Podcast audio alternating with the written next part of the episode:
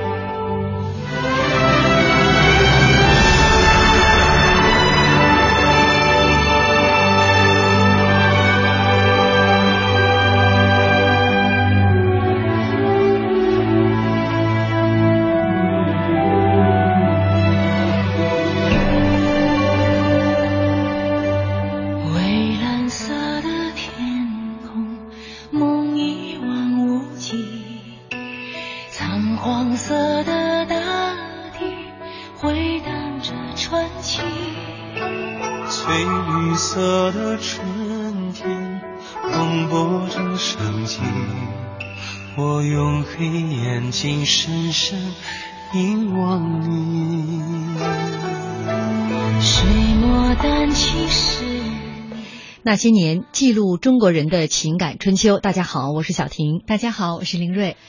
于芳的声音因为新闻与报纸摘要节目而家喻户晓，并且被赞誉为中国声音。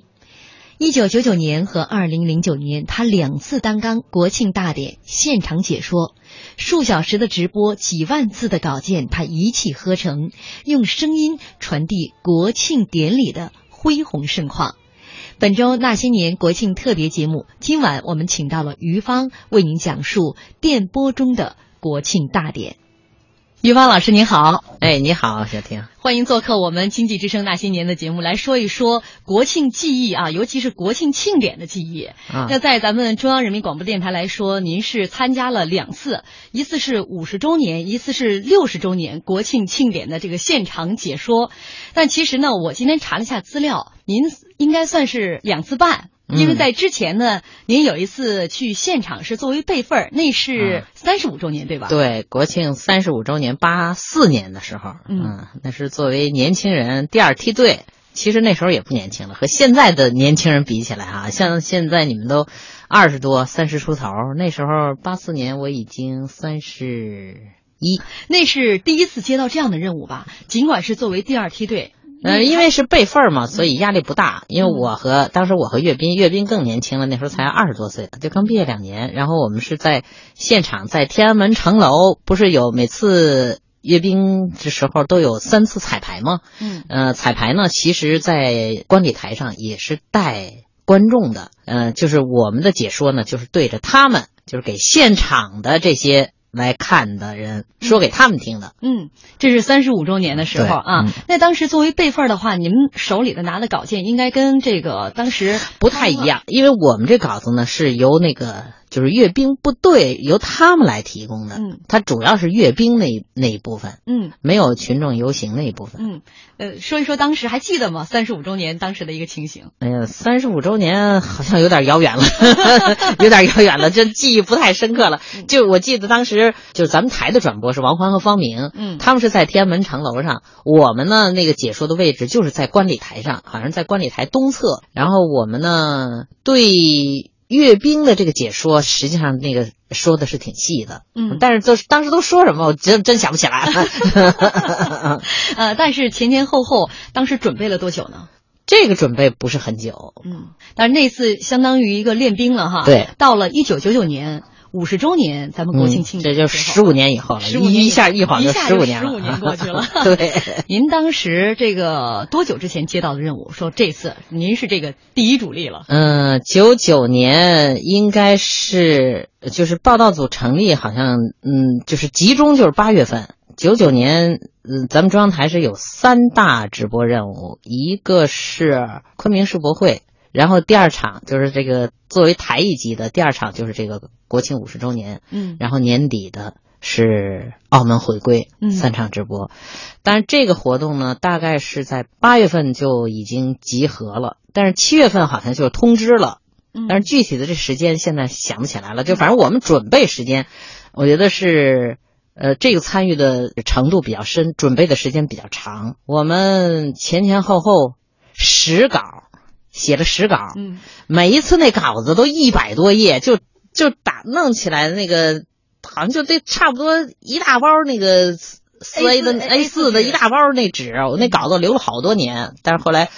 因为实在没有地方放了，就慢慢后来就都都给处理了。嗯我们每次稿子就是你想吧，每一次稿子你都得画一遍，嗯嗯 就看一遍稿子就得多长时间？整个直播两个小时吧，嗯是从差十分十点九点五十开始，呃，结束的时候就差不多有十二点了，两个小时的稿件，一百多页。然后每次画一遍稿子就很长时间，对，我想想，从八月份开始，嗯然后到十月一号、嗯正式现场解说，这中间的这个准备啊，呃，嗯大家光听一下这个数量就应该明白了，是一个特别大的一个工作量。嗯，当时这个全组为这次报道大概有多少人呢？有这个全组的人，那时候我觉得好像特别多，嗯呃，因为采编人员就是编辑、记者是分工的，哪个方队谁负责哪个方队，谁负责哪个方队，每一个方队都有什么，就是专门的记者去采采他背后的故事，采他这个方案，就是为什么出这样的方案，为什么弄这样的彩车。嗯，然后他说明了什么，就是是由他们提供素材，嗯然后总做总撰稿人就是咱们二套现在的总监嗯蔡万林，嗯，是我们现在的领导。对，嗯，咱们中央台呢，其实就是国庆转播是很有历史的。我记得在八四年，八四年那那次电视有没有转播，印象不深了，但是肯定从四九年到七零年。七零年，咱们四九年到七零是每年都有一次转播，那时候是广播的天下。八四年那次有没有电视，我我我现在印象不深了。但是八四年那是中央电视台第一次直播啊，嗯但是那时候呢，呃，电视可能普及率没有像九九年那么高，嗯是吧？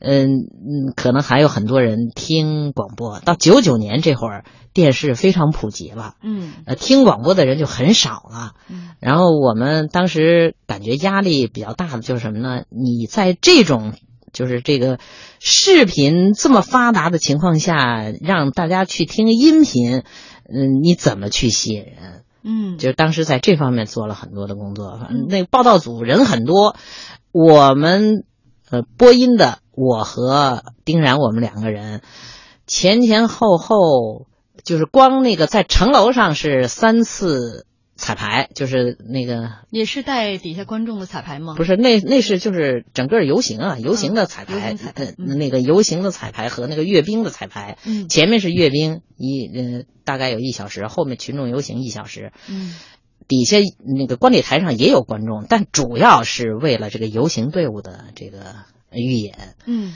这三次彩排，呃，带着稿子上去，嗯呃，第一次我记得好像是八月二十八号，嗯那次稿子吧就特别特别长。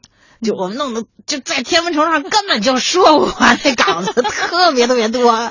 下面一个队伍已经走完了，然后对我们这还 我我完呢我们这还没结束对对，然后就也不知道怎么，就当时那个指挥也在上头，就是怎么删怎么弄，就就是乱七八糟的，就就是整个就是就完全对不上。嗯。呃就是有想法，但是跟这个场面呢，因为你其实没有在天安门城楼，也不知道人家什么速度，嗯。呃那时候都是刚是雏形嘛，嗯。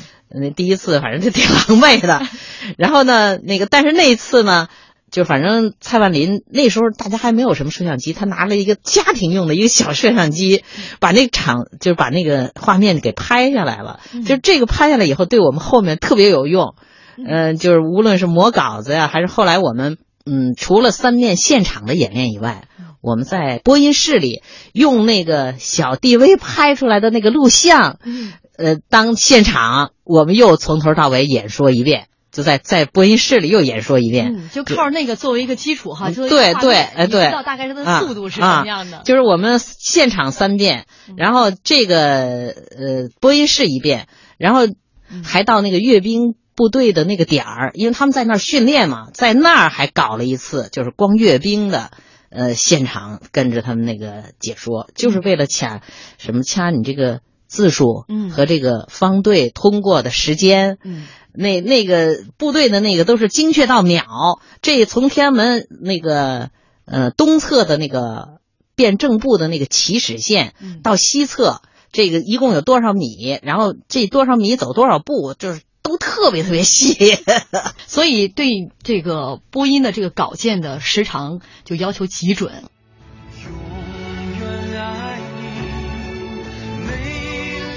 微博上霸气微微微微说：“小玲姐，也呃，你也来一段国庆大典的词儿呗，露一手让大家听一听。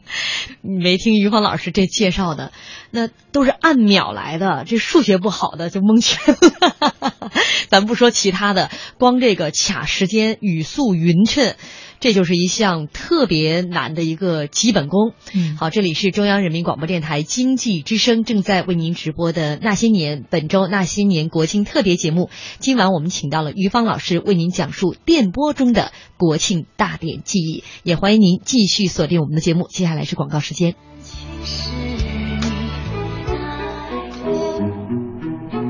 父亲从来就是一个不善于言辞的人。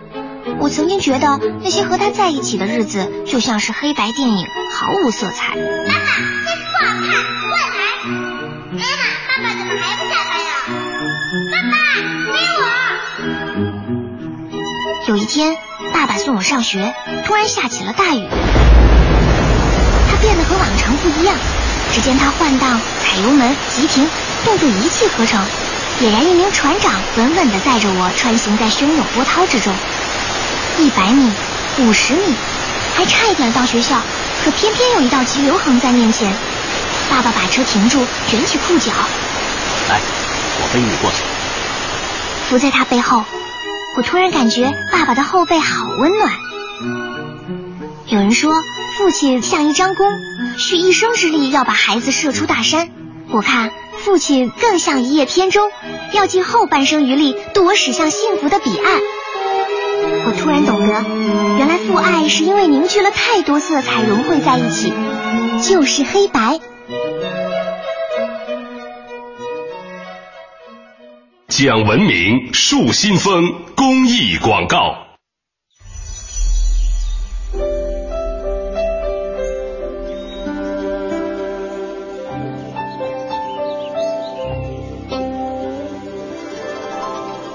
聆听生命的光荣。中央人民广播电台经济之声。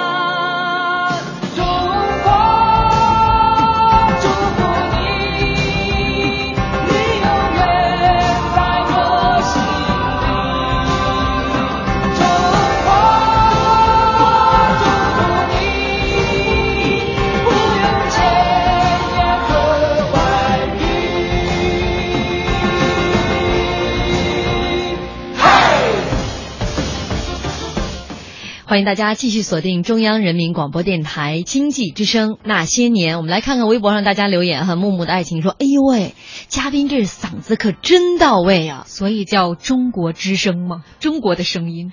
您不听中国之声吗？你像我们很多听众朋友都是这个新闻和报纸摘要节目的忠实听众。嗯，古楼兰大少说，两千年那会儿还在上小学呢，每天早上要走很远的路去上学，尤其冬天的时候，这一路啊树很高，天亮的晚，有点怕。还好马路沿线有一个个高高挂起的大喇叭，每天早上总会响起歌唱祖国，然后就是新闻和报纸摘要。到天水市二院那块儿啊，人多了，节目也就完了。后来长大了，上了大学，才知道那段漆黑上学路上陪伴我和我弟弟上学的是于芳老师的声音。谢谢于芳老师的声音，陪伴我兄弟俩走夜路，真的感谢。当然，您还了解了很多时事新闻，对吧？呃，那接下来我们继续来听于芳老师讲述电波中的国庆大典记忆。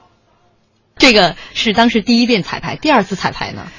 第二次彩排就好多了，就是起码那稿子就是能跟得上那个方向，对对，就就能能找得着了。不是第一次彩排，关键是他第一次他不是也不是彩排，那些那个游行的也没带妆，你也看不出来。那稿子上说的是是是，比如说穿什么什么服装，你在天文窗上底黑乎乎的，你啥也看不出来。当时都是在晚上是吧？对，那个所有办法吗？所有的演练都是在晚上，那个十二点以后，交通都停止了。交通停止了，然后那个广场上灯又不是很就就是它再亮，它也不像白天。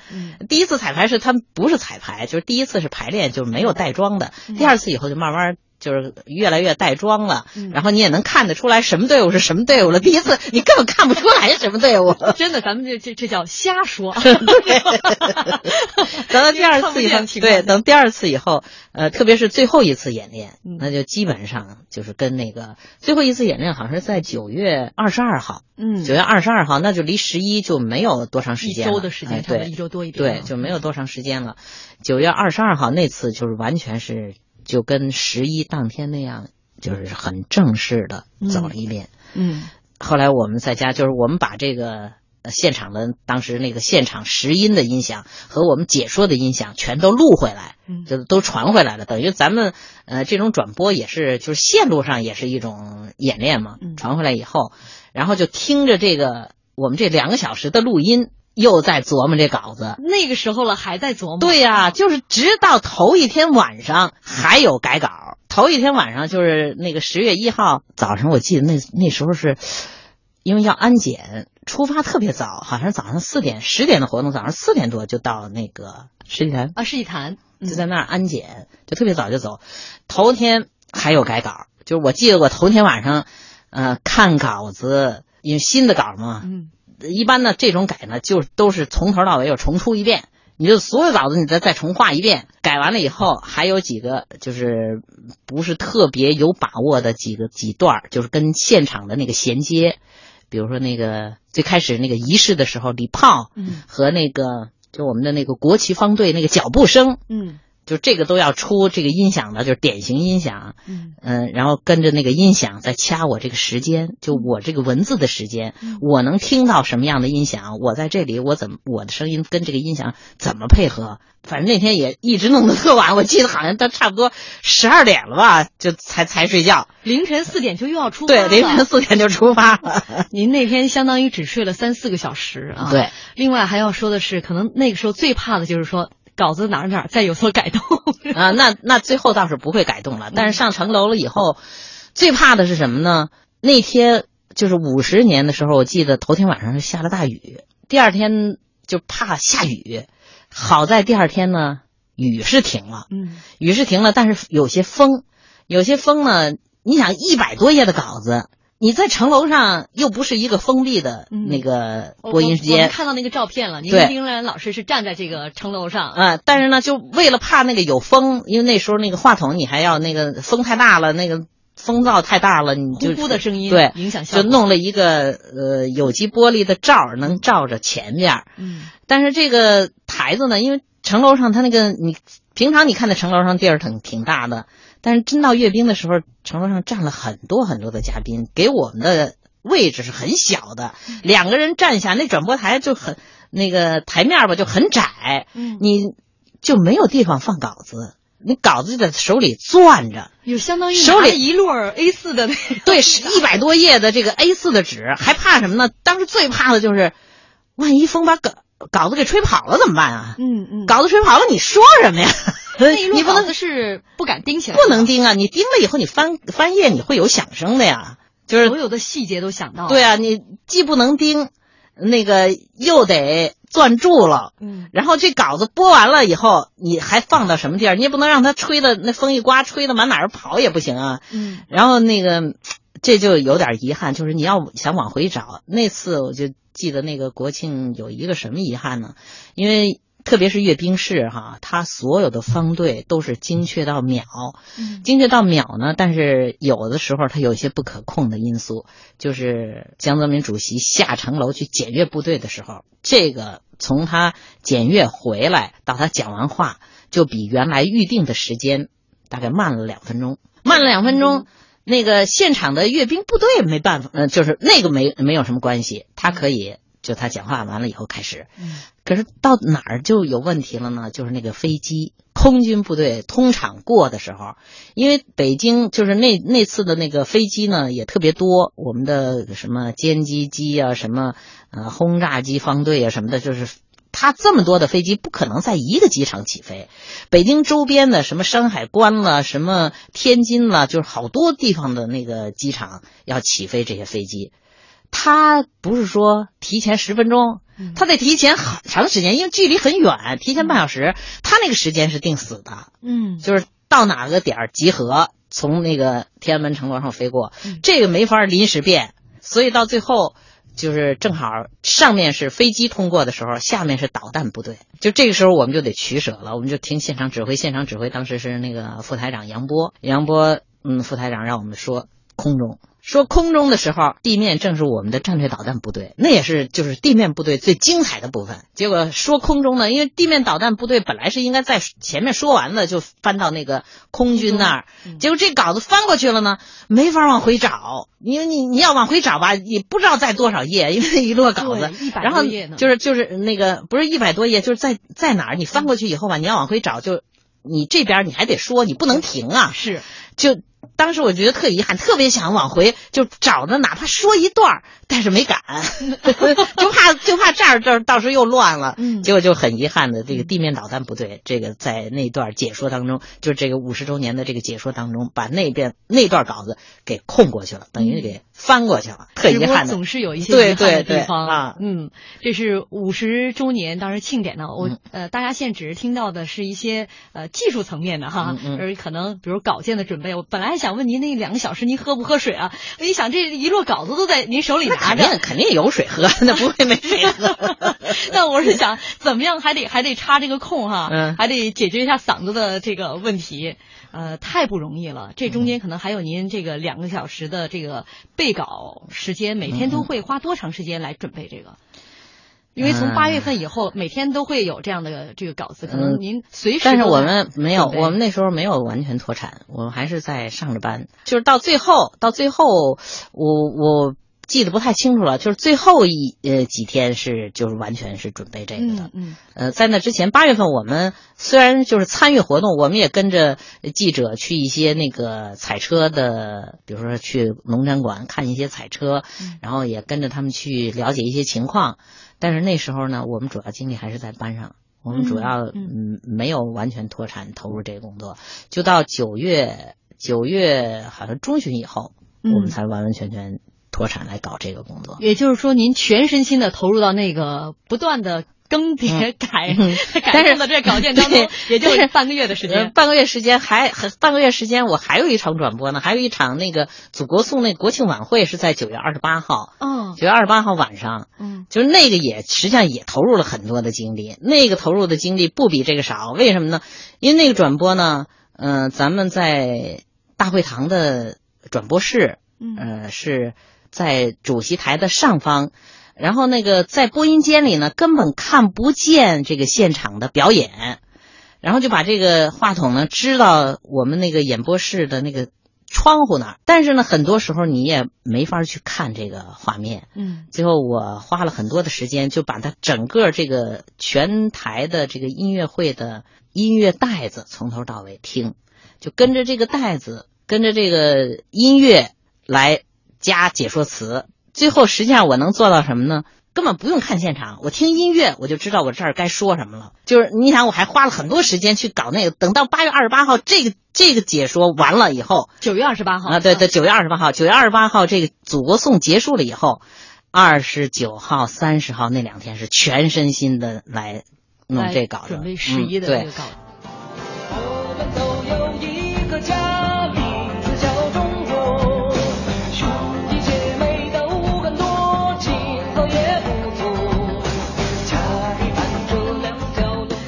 微博上听听叶儿说：“哎呀，我要想啊，我就想这风要是把稿子刮跑了，那可就真热闹了。就唯恐天下不乱这。嗯 还有一位朋友是你新的我，他说我是九二年出生的，我还记得大概四五岁的时候吧，我们家买的第一台黑白电视机，这台电视机也是我们村的第一台电视机。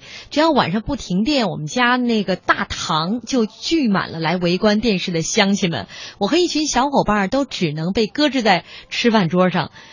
你们可以想象到那种如同看电影似的 看电视的姿势吗？其实这也就像于芳老师刚才说的，在那个时候电视的普及程度可能还没有那么高。所以说，在当时五十周年这个庆典的时候，当电视普及上来之后，他们心里边的那种压力，如何把这个广播的这个国庆庆典做到最好？好，接下来是广告。交通银行提醒您关注央广财经评论。创新之路，勇者践行。交通银行财务重组引入外资十周年，突破性的重组引资模式，推动了中国银行业的改革进程，以国际化、综合化优势打造财富管理银行——交通银行。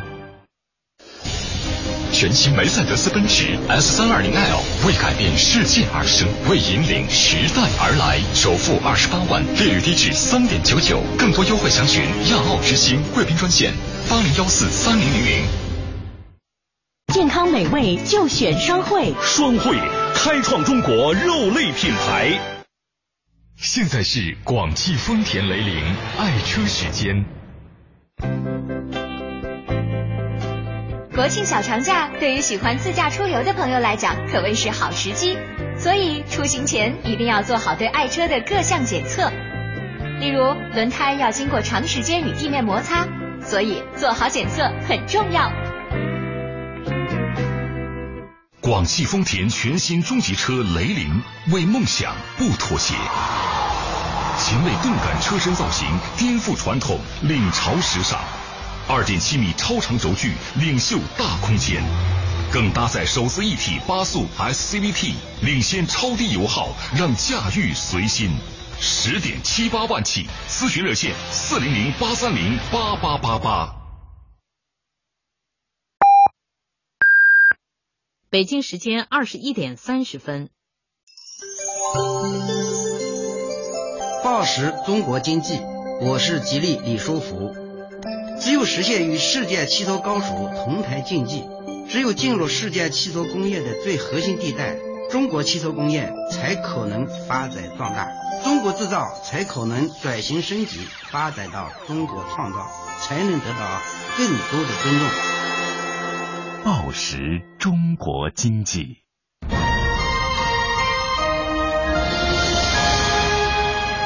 经济之声。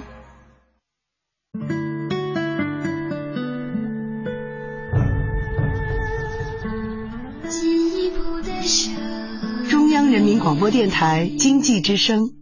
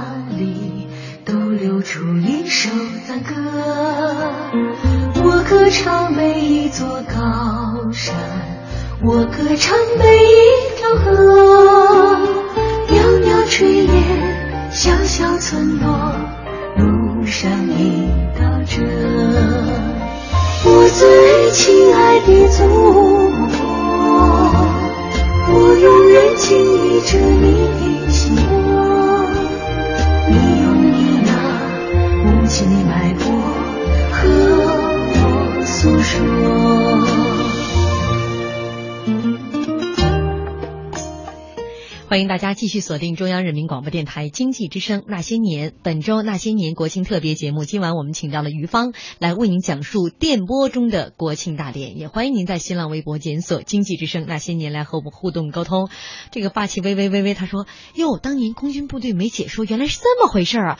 我还以为咱们研发的飞机是呃因为。”这个有其他这个国家的这个用别人的这样的一些技术哈，不是咱们自己的研发呢，所以没解说。您怎么听的？咱们解说了空军，没解说地面部队，行吗？有点错位。没错，那于芳老师呢是解说了五十周年和六十周年哈，这个两个这个是这个中间相隔了这个十年，这个两届呃国庆庆典的现场解说。那接下来我们就一起来听一听呃于芳老师和杨波在国庆六十周年国庆庆典上的这个解说，我们听一小段儿。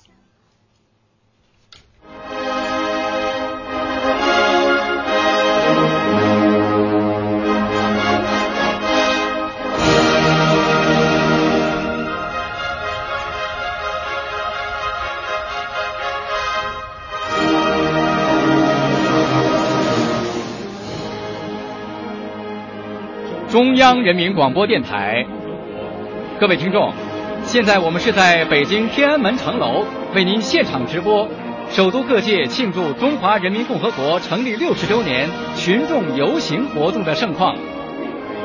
盛大阅兵式刚刚结束，马上就要开始的群众游行以“我与祖国共奋进”为主题，包括奋斗创业、改革开放、世纪跨越、科学发展。辉煌成就、锦绣中华、美好未来七个部分。十万各界群众代表、六十辆彩车组成三十六个游行方阵和六节行进式文艺表演，将依次通过天安门前。现在天安门广场上出现了“中华人民共和国万岁”九个金黄色大字，这是八万名中小学生用花束组成的巨幅标语。我们从天安门城楼的直播席向东望去，整个东长安街已经成了欢乐的海洋，群众游行队伍正向天安门前行进。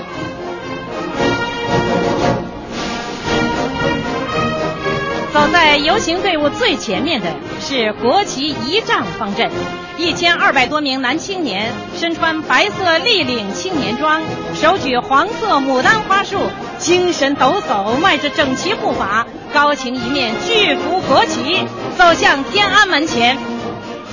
这是历次国庆群众游行中展示的最大的一面五星红旗，有一个篮球场那么大。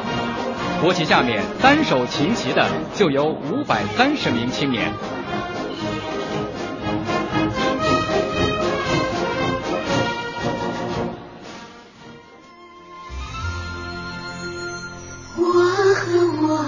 的祖国。一刻也不能分割，无论我走到哪里，都流出一首赞歌。我歌唱每一座高山，我歌唱每一条河，袅袅炊烟，小小村落，路上引导着我最亲爱的祖国。我永远紧依着你的心窝，你用你那母亲的脉搏和我诉说。微博上，礁石浪花用诗一般的语言在描述于芳老师，描述他心目中的于芳老师。他说：“于芳老师蹉跎岁月的亲身经历者，中国声音的。”忠实传播者，范长江奖的荣誉获得者，巾帼英雄豪杰献身播音事业，一点一滴，一声一音，国庆大典创造辉煌，呃，创造辉煌，一缕电波环绕天下，一个声音传到万家，一种情怀深情表达，一份执着描绘年华，飘逸天下，芳芳天涯。你瞧，我就不能去播这个国庆庆典的这个现场解说，就我这磕巴 两个小时，我得紧张坏了。好，接下来我们继续来听于芳老师讲述电波中的国庆庆典记忆。那个十一的稿子，实际上在九月份的时候是准备，但是在九月二十八号那个晚会之前，那个晚会我们也是看了大概有五场彩排。最后，当时那个文艺文艺部那主任，嗯，一看我们这个，就我们最后一次彩排的时候，他说：“啊，这个现场转播，这个晚会转播还可以这样转播呢。”我说：“我基本上可以不用，呃，我我可以指挥，我不用看现场，嗯我就听着这音乐，我就知道该哪儿进，然后什么情绪。实际上，那个天安门的那个实况转播也是这样。嗯我们后来就是因为它的音乐嘛，就是每一个方队它有自己不同的音乐，然后这个音乐都是非常典型的。因为我们五十周年和呃三十五周年一个最大的变化，就是三十五周年以前，咱们中央台的转播位置都是在天安门城楼的东边，然后这个游行呢是从东往西走。那东边呢是他各种表演开始的那个点，然后我们五十周年的时候呢，给我们的位置放在西边了。你在天安门城楼上从西边往东边看，天安门广场那个那个长安街上是有一条黄线的，但是你在城楼上你根本看不见那个黄线。然后你怎么知道他开始就这个队伍开始过来了呢？没法看，靠什么？靠听现场的音乐，音乐一变，知道哦，这换下一个队伍了。那时候您您每天得花多少时间在这方面？呃，那基本上就是除了这个事儿，别的就别的不干了，吃饭睡觉，别的事儿就不能干了。明白了，就是那时候可能放弃了其他所有的对对，什么什么什么事儿都不能干，就特别是最后这两天，就完全是在这个上头。嗯就是到呃三十号晚上嘛，三十号的下午，我还用了很长的时间来听那个录音，然后把稿子又从头到尾整个，因为新稿最后的定稿。把新稿从头到尾画一遍，然后画完一遍还不行，还得再念叨一遍，嗯，所以弄得那天特别晚这就是四个小时了，啊。是吧？啊啊，然后那天那晚上睡着了吗？啊，那天晚上，因为我呃，我那天晚上倒是呃睡着了，但是我们那位一晚上没睡，为什么？他怕影响我睡觉，所以他在外头看了一夜书。等我早上起来，那个我出发了，他才回去睡觉。嗯，因为他什么呢？那个就一间屋子嘛，嗯那个然后说说我要一进去你睡不着了，真麻烦了，嗯，所以他他没敢睡。这就是家人的付出。对 对对。那到了十月一号，您到了嗯天安门城楼上啊，呃，尽管之前也做了很久的这个准备，但毕竟也是是第一次正式的在天安门城楼上为五十周年国庆庆典来做解说。嗯当音乐响起，该说第一句话的时候，就那一刻的那个心情还记得吗？啊、那个时候的心情，嗯、应该说什么呢？心里非常有数，心中非常有数，一点都不慌。但是呢，因为我们在这之前就是播音的基调啊什么的，因为嗯，在这方面也琢磨了很多，就是一遍一遍的演练。除了磨稿子以外，就是对我们的语言的要求。呃，无论是台里啊，无论是我们的那个总撰稿人蔡万林呐、还有我们的老前辈，当时那个呃，我们这个在演练过程当中，就是前面那么多次的演练，什么方明啊、铁成啊，都跟着我们一起，就听我们的这个，就对我们的这个解说的基调、情感的把握，都提出了很多的意见和建议。所以我们这个时候到了城楼上，心中是非常有数的。呃，一张嘴，嗯、就是怎么说呢？就是带着那种嗯、喜悦、呃庄严，然后就是我们站在城楼上，跟全国人民一样来庆祝祖国五十华诞。呃，激动，但是呢得有控制。不管怎么说，因为五十周年，它毕竟是一个比较大的整整数五十嘛。咱们中国不是逢五逢十都是那个呃大的庆典，对大庆典，所以它还是呃比较就是一个大事儿，我们国家政治生活当中一件大事儿。嗯嗯、还是比较激动。嗯应该说从播音的这个基调上来讲。嗯，我一看那张照片，您和丁然老师站在那个现场，穿的都是这个深色的呃正装。像五十周年那次大庆，这个服装是自己准备。呃对，呃，只发工作服，只发了一个那个红的工作服风衣，呃，是预防下雨是吗？对，那个，因为那天确实是挺冷的。嗯。呃，五十周年和六十周年一最大的不同，六十周年那天，呃，半天儿我穿着那个西服，这儿露着这个呃翻领，露着这儿，这儿整个这晒红了一个三角。那天特别的热，六十周年。后来的这次啊，国庆庆五十周年那天是早晨，尤其是早上去，确实特别冷。那个发的那个。像工作服红颜色的那种冲锋衣哈，对对，那时候还不是冲锋衣呢，它那个面料还没那么好呢，嗯。那还是管点事儿。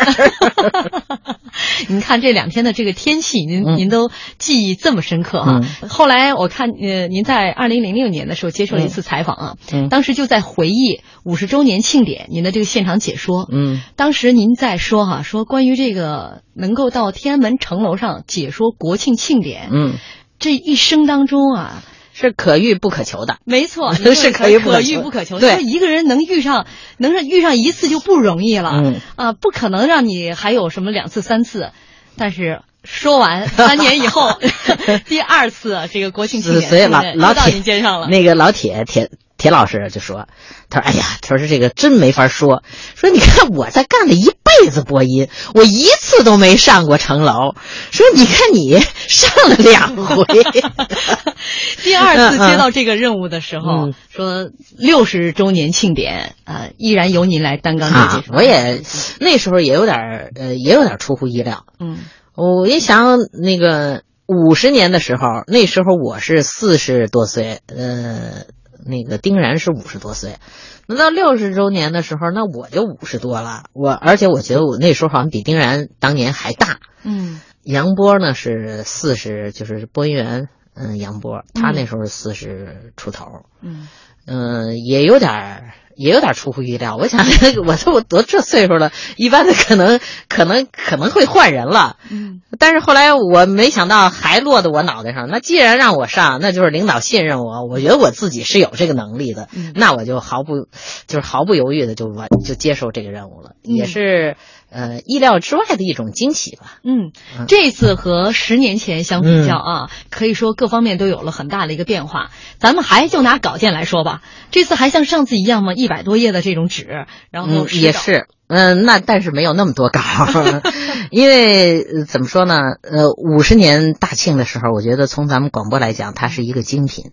嗯嗯，六十年的时候呢，它实际上是在五十年呃五呃五十周年转播稿的基础上，呃来做的。它等于它有很多现成的呃经验，呃现成的东西。所以他投入的精力就没有五十年五十周年的时候那么大，嗯，所以给我印象深刻的还是五十周年，嗯嗯，那六十周年可能就是因为五十周年有这样的一个相对成熟的一个队伍了哈，嗯、很多人不是实际上不是也实际上人都是换的人，可能除了我大概大概所有的那个撰稿啊什么的那些都都都是新的。嗯，但是他因为有五十年，你想才十年嘛，嗯，而且这个时候，呃，六十周年和五十周年，嗯，就是祖国虽然是有了很大的变化，但是和呃七零年以前那是完全不一样的，嗯，就是客观的，嗯，现实的情况是应该说是差不多，嗯，所以。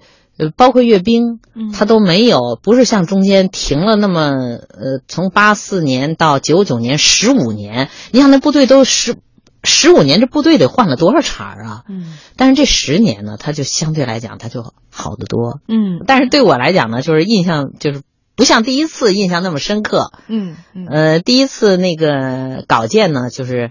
我觉得给我们就是五十周年的时候，那稿件给我们提供的创作余地非常大，因为它，嗯，就是现场描述和抒情结合，嗯，呃，然后你播音员可以发挥的余地就特别大，嗯，呃，六十周年的时候，嗯、呃，好像在这方面，嗯，没有给我特别深的印象。六十周年当时直播了几个小时？跟他一样。嗯，也是，但是上午六十周年开始，对，呃，也是九点提前十分钟嘛。嗯，呃，六十周年我们和中央台作为中央台的转播和五十周年最大的不同，我们加了民族语言，有藏语。嗯，藏语在那个这时候我们的转播位置又换到了东侧。嗯，换到了东侧，藏语在前，我们汉语在后，这是跟以前都不一样的。以前我们只有汉语普通话。嗯。然后这回加了藏语。这个六十周年，呃，跟十年以前相比，咱们的技术手段啊都更加发达了。对。啊，当时这个队伍应该是比上一次五十周年的队伍应该大得多吧？嗯，就整个的这个报道组，嗯，没有，也没有。报道组倒反而没有那么，就是队伍也年轻了，嗯。呃，人员也没有那么没有一个相对集中在一起的时间了，嗯嗯。不像那个五十周年的时候，提前两个月，那些从记者站啊和各个编辑部门抽调的编辑记者就就很大的精力就投入到这儿了，嗯这个时候没有那么，我印象当中没有那么多人。嗯嗯。那这一次的整个的筹备啊，或者说整个，尤其从您这个备稿这块儿准备，还和五十周年一样吗？嗯，没有，没有，没有实稿了，没有那么多。但是每次那稿子也还是很，嗯就是也得是一百多页，工作量上呢？工作量是差不多的。差不多，嗯。呃，我是说指您平时的工作，也是继续着您平时的工作，对然后用业余时间来做这样的一个备稿，嗯，太不容易，没有，没有。多大的压力啊！不是对我来讲，我就觉得那时候，因为我觉得我在转播上已经怎么说了呢？那个就是经验已经非常丰富了，在在这上就是到六十周年的时候，呃，其实我的角色呢还是有了一些转变的，等于是。呃，我在这里就是在这个队伍当中是属于那个比较有经验的，嗯、主要的经历除了自己转播以外，还嗯在这个带年轻同志，主要是在这方面啊。嗯，这两次有一个角色的对呃身份的这样的一个转变。嗯嗯这次被告，您先生睡睡觉了吗？那这回没有 没睡不睡觉，这次能够不像上一次了，他的一夜无眠来换来您第二天精神充啊！我睡着，他没睡着，他没睡，不是没睡。第二次是这个没有熬这一夜了啊。嗯，没有。嗯，呃，看来这是这个十年相隔，呃，已经非常的纯熟了。那、您正好因为是带了一个新人嘛，算是啊，嗯嗯这个杨波也是很年轻的，跟您一起就是直播六十周年的大庆。哎，您怎么来看这种这种代际传承？这个怎么说呢？这个是事业发展的必然。嗯嗯，我想要如果到七十年的时候，那杨波就是我六十周年的角色了，是吧？那对他就该带新人了。嗯像四呃三十五周年的时候，实际上那个王欢和方明就不是一代人。嗯王欢是我咱们知道咱们干播音的十年一代人嘛，王欢是五十年代的，那个方明老师是六十年代的，嗯就差不多是十年这样嗯。当然，我跟这杨波这个跨度比较大，我是七十年代的，那个杨波是九十年代的，这跨了二十年，这个是历史发展的必然吧？所有的事业都是这样。嗯，但这种代际传承在这个中央台一直都都在有哈。嗯就像您当时在转播第一次的时候，像方明老师、铁成老师，他们嗯都会在、呃这个现场会给一些他们的这个经验。嗯啊，然后您在带这个新人的时候，您觉得这种方式方法上和以前和您受到的这种呃学习的这种方式方法有什么不一样吗？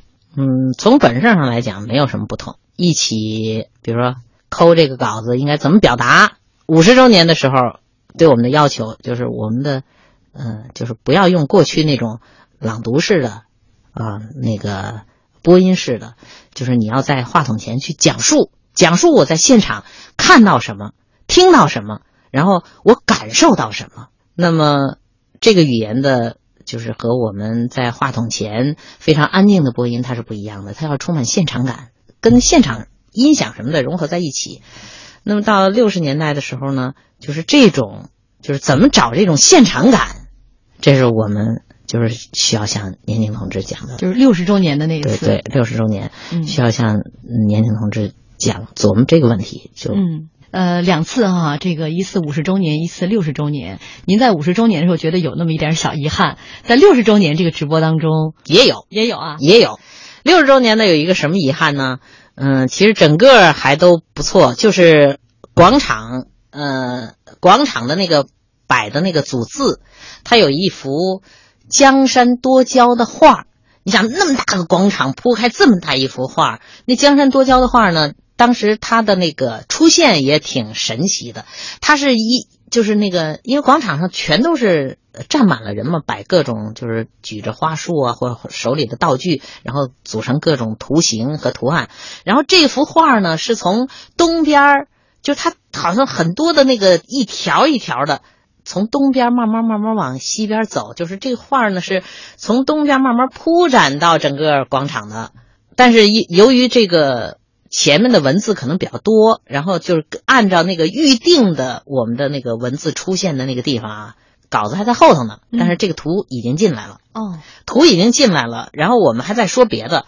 我当时我看见了这个情况，因为我们看见这情况以后，我就给当时现场指挥是李涛，我就给李涛示意，我说让他看这个现场这个画，我们是不是应该解说后面？嗯，但是李涛没会意，没明白你没明白我的。意思，他没明白我的意思，然后他以为呢是前面的人挡着我了，嗯，他就把前面的人扒开了。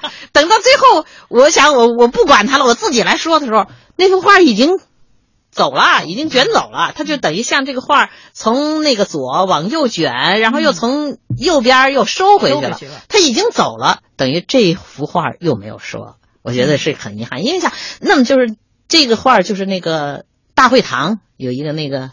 就是在那个宴会宴会大厅，从北门进宴会大厅，在那儿江山多娇的那幅画是非常有名的一幅画。嗯，然后在广场上那么大的面积铺展开这一幅画，那个其实我到了我也不知道他们到底是怎么怎么做到的。嗯，就这个好像没有像五十年代那个了解那么清楚。嗯说这幅画是怎么进来的，就是一条一条的，然后再但是你在广场的这个角度看不出来它是拼接的。就完全是一幅整画，但是它是穿过那么多人呢。你看广场上站那么多人，它肯定不可能是一幅整画进来的。嗯，一幅整画没法没法展现，它太巨大了啊。啊但是这个就遗憾了，这点这点没说到。但是那个呃阅兵那就完全没有问题，什么空中啊、地面呢、我们战略导弹部队啊，还有我们的那个预警机，六十周年的时候，这个就是。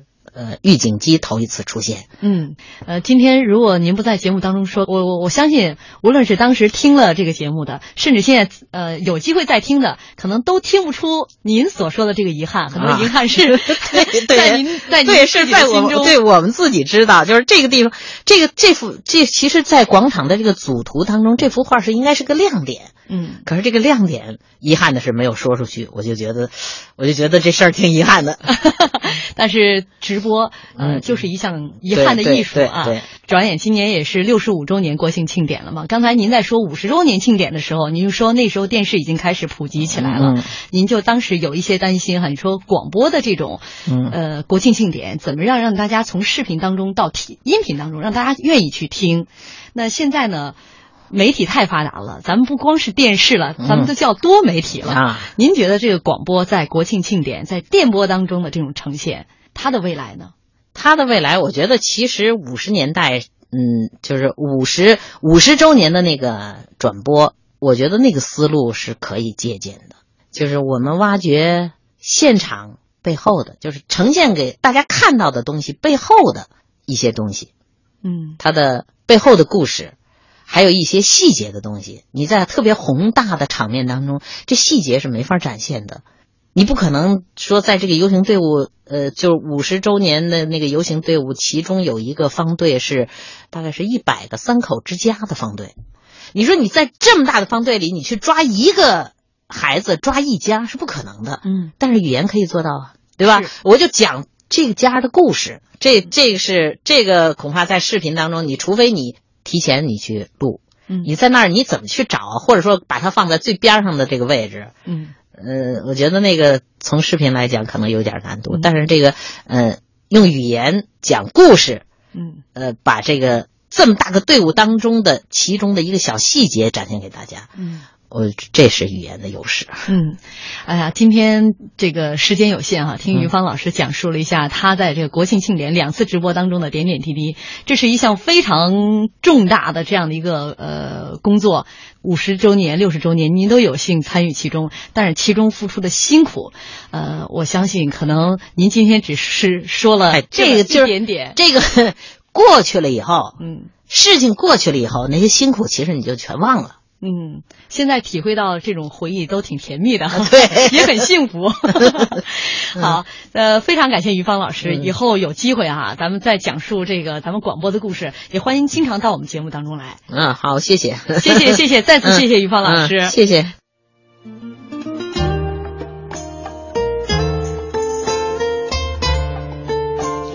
确实一个小时的时间太短了。嗯呃，于芳老师五十周年、六十周年两次国庆庆典的这个现场解说，后面凝结的这样的一些这个艰辛，他的付出，他的努力，绝不是一个小时能够承载下来的。但其实一个小时听下来，已经让我们觉得特别感慨，因为一个。那么大的一个盛大的活动，我们最后呈现出来的是一场很完美的盛宴，但是可能这都是工作人员对每一个细节的精雕细琢。没错，是一个团队对一个细节，对每一个细节的这样的一个精雕细琢哈。嗯、呃，我们刚才讲这个，像于芳老师，他一次这个播音解说就是两个多小时。嗯，那你想想，一摞 A 四纸啊，我觉得拿着都挺累的，就相当于一本书一样嘛。嗯啊。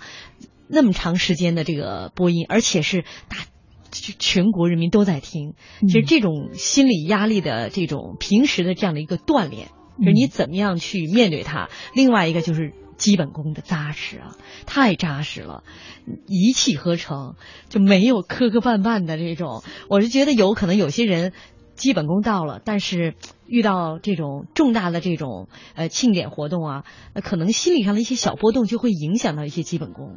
所以说，还有很多看不见的这些努力，没办法在节目当中向大家去呈现。但是，完美的完成这一次直播，就说明了一切。没错。嗯、最后来看看大家的这个微博留言啊，呃，这位是，呃，我们还有一位老朋友，浩浩乎平沙无垠，他说：“国庆大典盛世华章。”从声音里聆听出现场的波澜壮阔，从电波里感受到祖国欣欣向荣。中国声音传天下，于芳播音飘天涯，致敬。嗯，就就这个留言做结束吧，说的已经很精辟了。嗯，非常感谢大家收听我们今天的特别节目。明天我们特别节目继续，请到的是谁呢？还是跟国庆庆典的记忆有关系？大家可以猜一猜哈，留个悬念。我们明天再见，再见。